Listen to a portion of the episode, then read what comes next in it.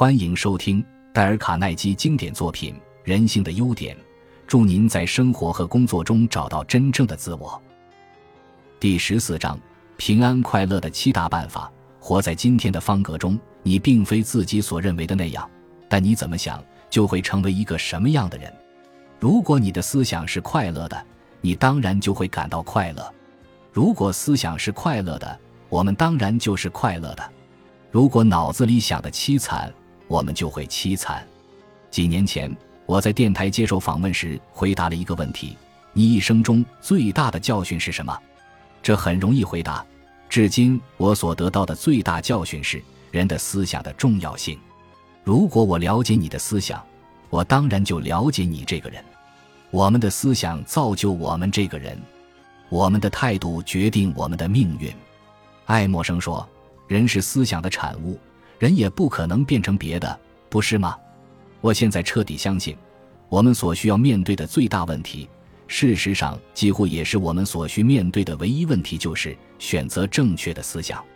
如果我们能做到，就已经步上解决问题的捷径。马库斯·奥勒留不但是统治罗马的皇帝，同时也是一位伟大的哲学家。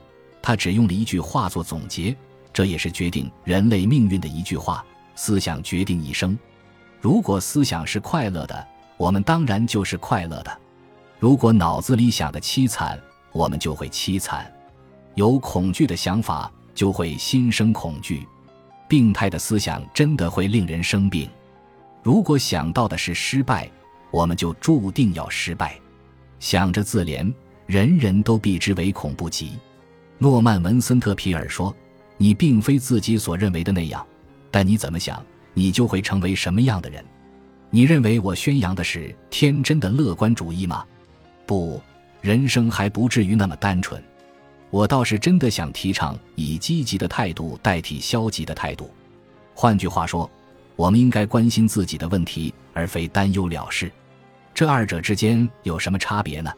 每次我在纽约拥挤的街道上跟人摩肩接踵时，我都很注意，但并不担忧。关注意味着要认清问题，并冷静地采取步骤处理它。忧虑只是慌乱的兜圈子。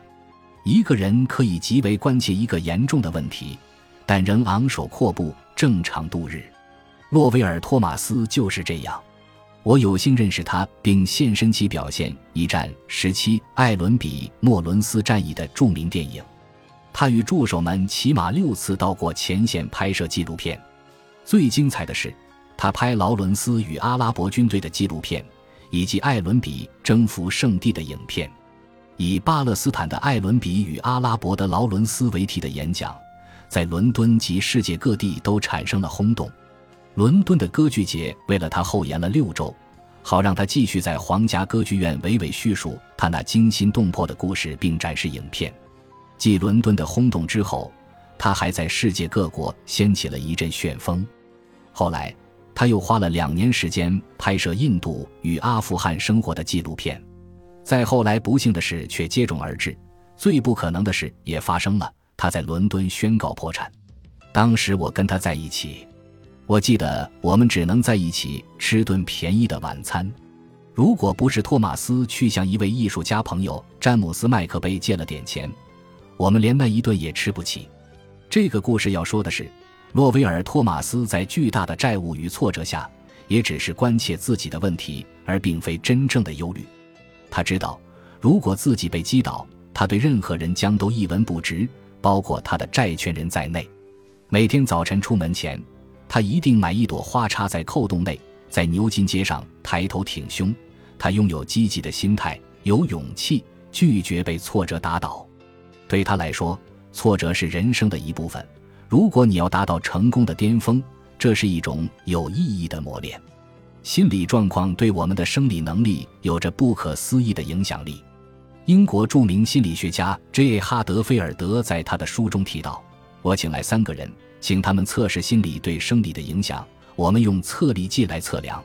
他请他们全力握住测力计，并给他们三种不同的状况。在正常的清醒状况下。”他们的平均抓力为一百零一磅，当他们被催眠，并告诉他们已处于衰弱姿态时，就只有二十九磅的抓力。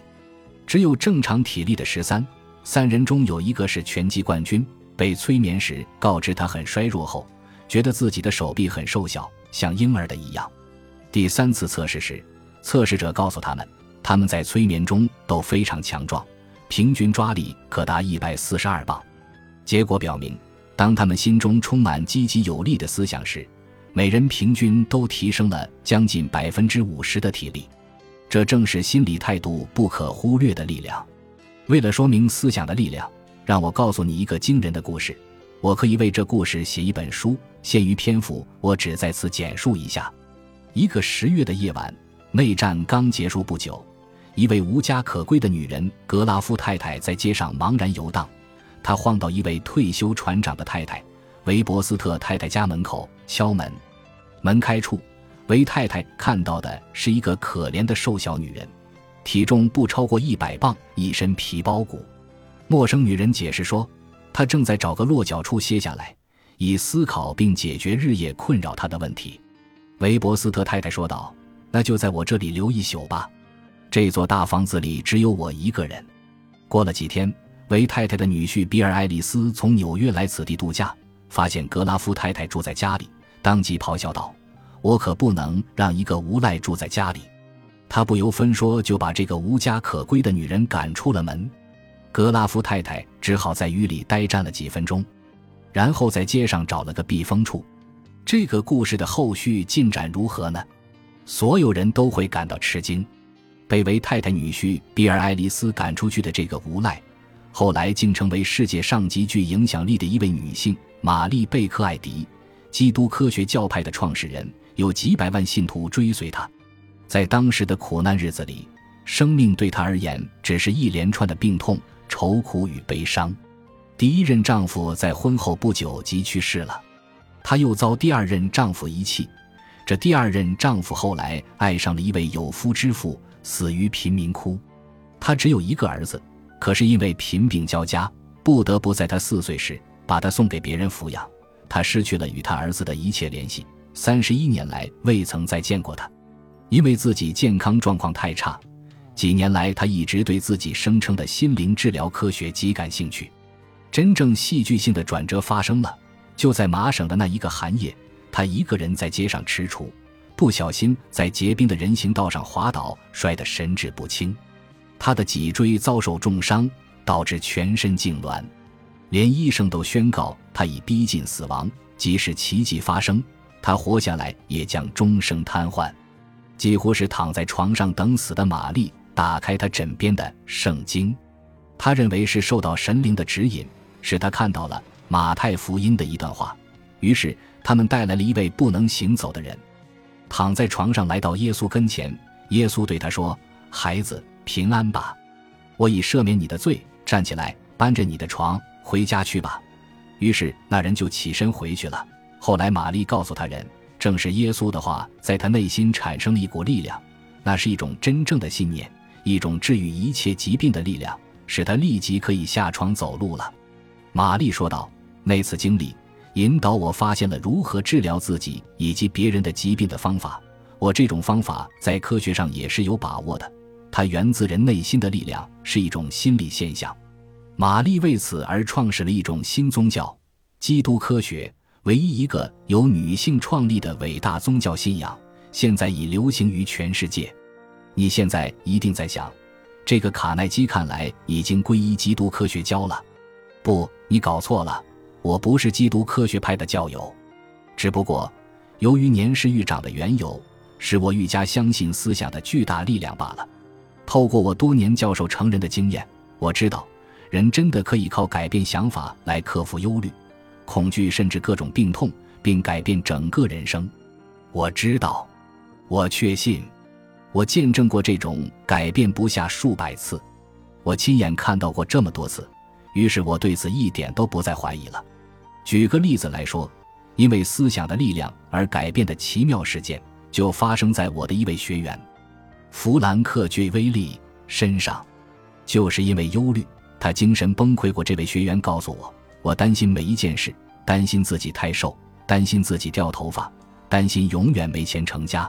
我想我当不了一位好父亲，我怕失去我想娶的女友，我担心我的日子过得不够好，我担心别人对我的印象不好，我忧虑，因为怕自己得了胃溃疡，不能再工作，不得不辞职。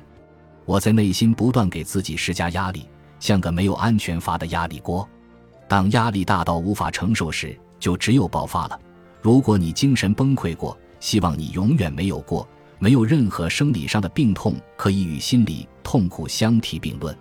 我的情况极为严重，甚至没办法与家人谈话。我无法控制自己的思绪，我内心充满恐惧，一点点小声音都令我惊跳起来。我逃避所有的人，无缘无故的，我就可以嚎啕痛哭一场。每一天都是煎熬。我觉得所有的人都遗弃了我，甚至包括上帝。我很想投河了此余生。后来我决定到佛罗里达州去游玩一下，希望换个环境，也许会对我有所帮助。当我上了火车，父亲交给我一封信，告诉我到了那里才能打开来看。我到达佛州时正是观光热季，反正订不到旅馆房间，我便租了个房车。我到迈阿密去找工作，不过没找到。只好成天在海滩上消磨时间，这其实比在家里的时候还惨。于是我打开信封，看看爸爸说些什么。纸条上写着：“孩子，你已离家一千五百英里，不过并没有什么改变，对吗？我知道，因为你把你的烦恼带去了，那烦恼就是你自己。你的身心是健全的，打败你的不是你所遭遇的各种状况，而是你对这些状况的想法。”一个人的想法决定他是个什么样的人。当你想通了这一点，孩子就回家来吧，因为你必已痊愈。爸爸的这封信让我感到很沮丧。我希望得到的是同情，而不是任何指示。我气得当即决定绝不再回家。当晚上我在迈阿密街头游荡，经过一座教堂时，里面正在做弥撒。反正无处可去，我就进去了。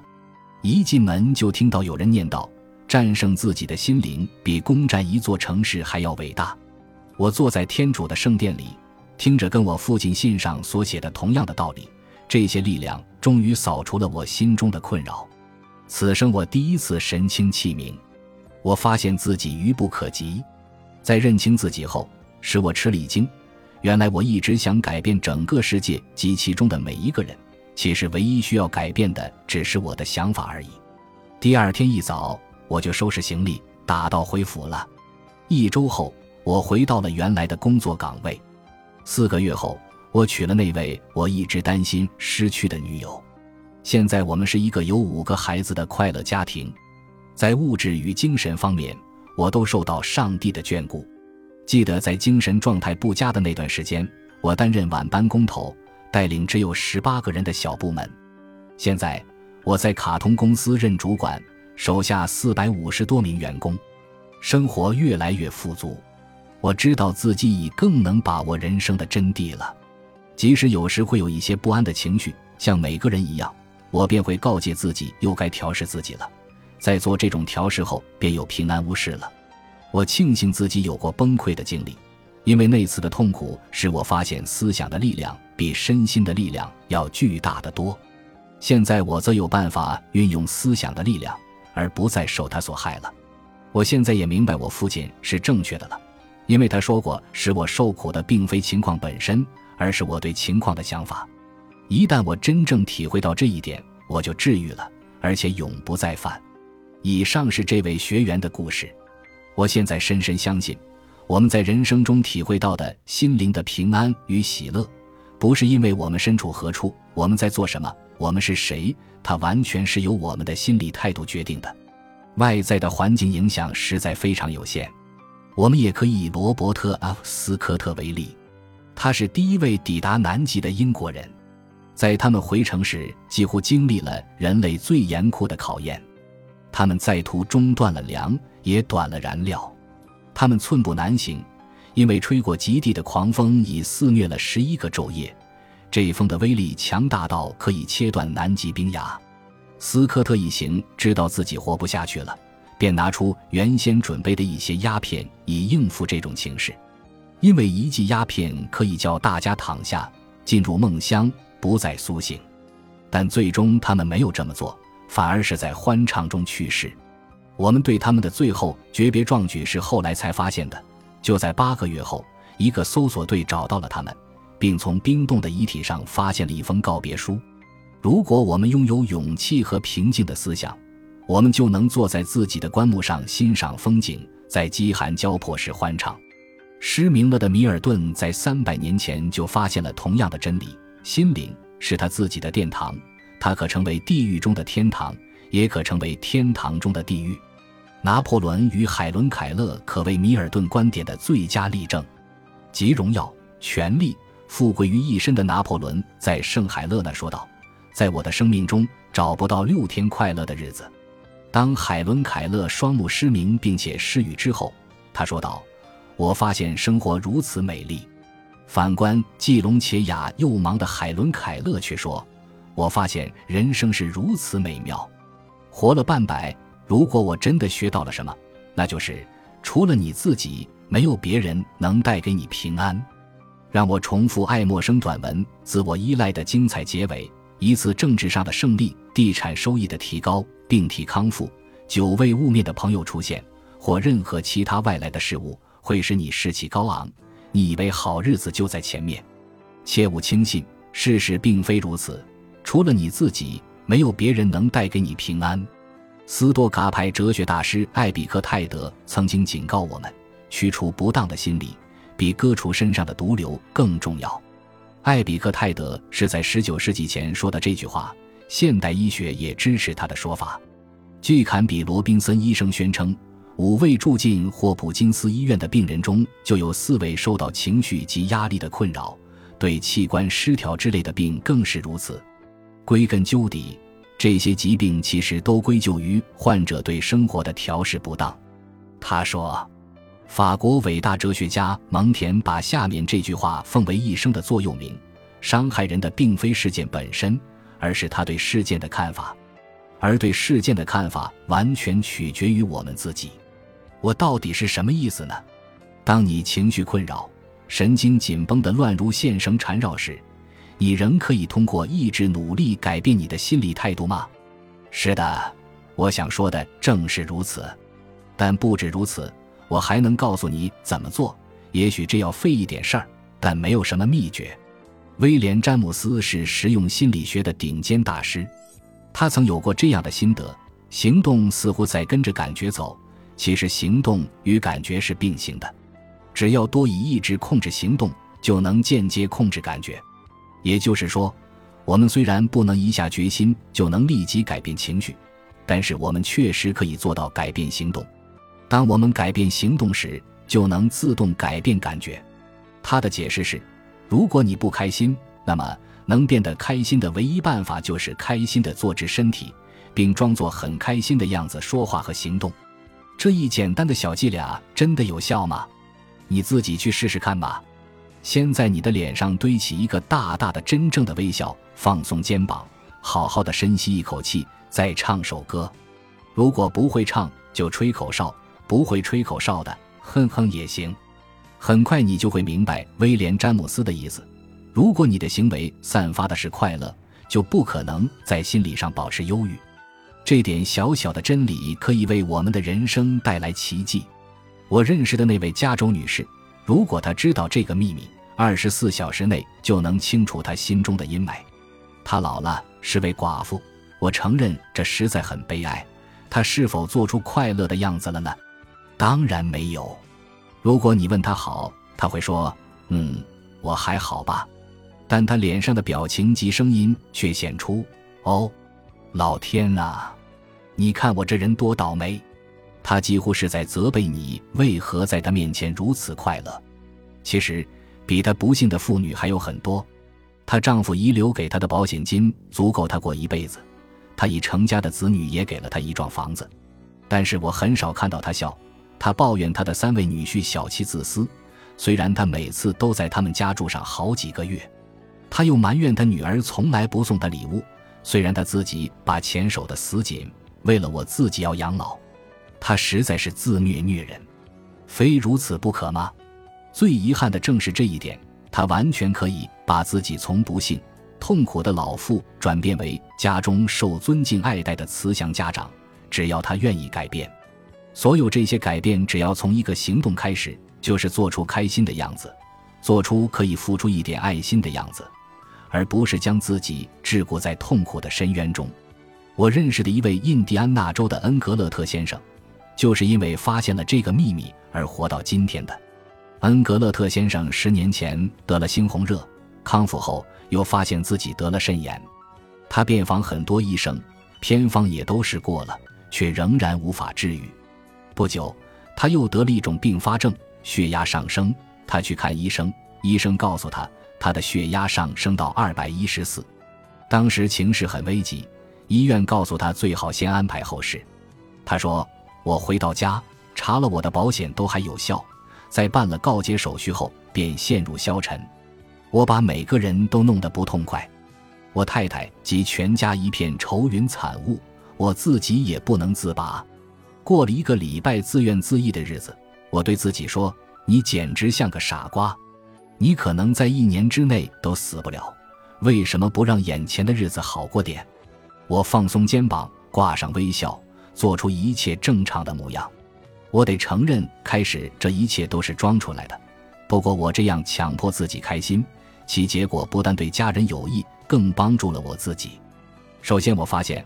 我开始觉得好些了，简直像我假装的一样好，情况越来越好，直到今天已过了我的死期好几个月。